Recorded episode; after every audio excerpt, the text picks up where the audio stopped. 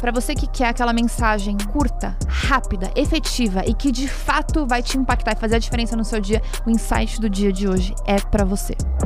Kai elencou dois pontos e eu elenquei três pontos que a gente acredita que seja crucial a gente ter controle emocional. O primeiro dele é pensar em consequência, e isso é uma coisa que eu comentei e eu sempre pondero. Eu, eu tenho uma balança imaginária. Toda vez eu penso nos prós e no contra das coisas. Então, por exemplo, Fabi, eu preciso tomar uma atitude mas eu tenho medo. Primeiro, o que, que significa medo? Medo significa que eu não tenho informação suficiente sobre algo, por isso aquilo me gera uma insegurança, me gera um medo de seguir à frente. Mas a gente tem que, beleza, eu tenho minhas informações, o que, que eu faço com isso? Consequência, coloca numa balança todos os prós. Se você tomar a decisão de seguir em frente de algo que você tá, meu Deus, não sei se eu vou, se eu não vou, tô com receio, tô com medo, tô com insegurança. Coloca o contra. Quando eu fiz essa comparação no Stories, uma mulher pediu demissão do emprego. Por quê? Vou te dar um exemplo do que, aconteceu com ela. Ela assistiu esses stories falando sobre controle emocional. Ela tinha recebido uma proposta de emprego para ganhar o dobro numa empresa com um cargo maior, mas ela tinha receio de ir pro novo. E ela fez esse, exatamente esse exercício. Ela colocou numa balança quais eram os prós dela ir e quais eram os contras dela ir. E ela viu que o único contra que tinha era a, o receio, aquela, aquele desconforto do novo. E ela tomou a decisão, foi, graças a Deus, está super feliz. Então, primeiro ponto, você tá com descontrole emocional, pondera, para, respira. Pensa na sua balança, quais são os prós e os contras.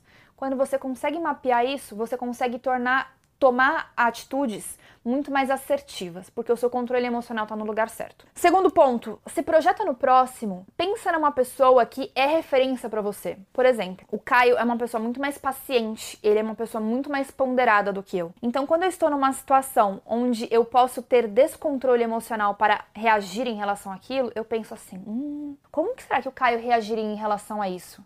Como que será que ele responderia essa pessoa? Como que ele enfrentaria essa situação? Como que ele contornaria isso? Então, uma forma de eu colocar o meu controle emocional no lugar certo, ter controle sobre as minhas emoções, eu também me projeto no próximo, mas no próximo que é exemplo para mim. Está fácil. Terceiro, viver no presente. Quem deu esse insight foi o Caio, que é a questão da pré-ocupação. Quando a gente tem pré-ocupação, nós estamos ocupando a nossa mente com coisas que ainda não aconteceram. E a única coisa que hoje eu me pré-ocupo são coisas que eu tenho controle. E normalmente quando a gente se pré-ocupa, a gente está colocando a nossa mente no futuro. A gente está naquele momento, mas e se isso acontecer? Mas e se aquilo acontecer? A gente está no sempre e se, e, e, e, tá no futuro. Você não tem controle do futuro, você se descontrola emocionalmente porque você está se projetando no futuro. A única coisa que você tem controle na sua vida vida é do agora. Então para de se preocupar com coisas que você não tem controle e começa a se ocupar com coisas que você tem controle, que é seu agora, que é seu presente.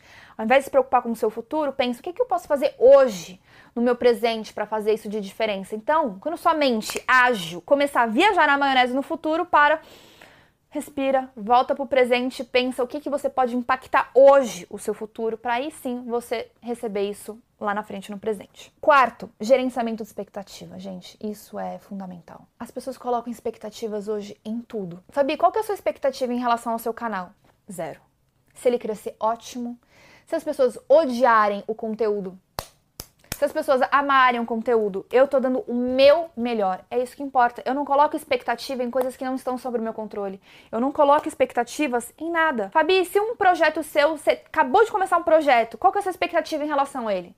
Zero. Fabi, uma pessoa pediu uma ajuda, você ajudou, não sei o que, qual a sua expectativa? Zero. Comecei um novo relacionamento? Zero. Qual é a sua expectativa de sucesso de não sei o que? Zero. Quando a gente para de colocar expectativas nas coisas, a gente para de se frustrar a gente aprende a ter um controle emocional. Se acontecer, ótimo, mas se não acontecer, eu estou preparada.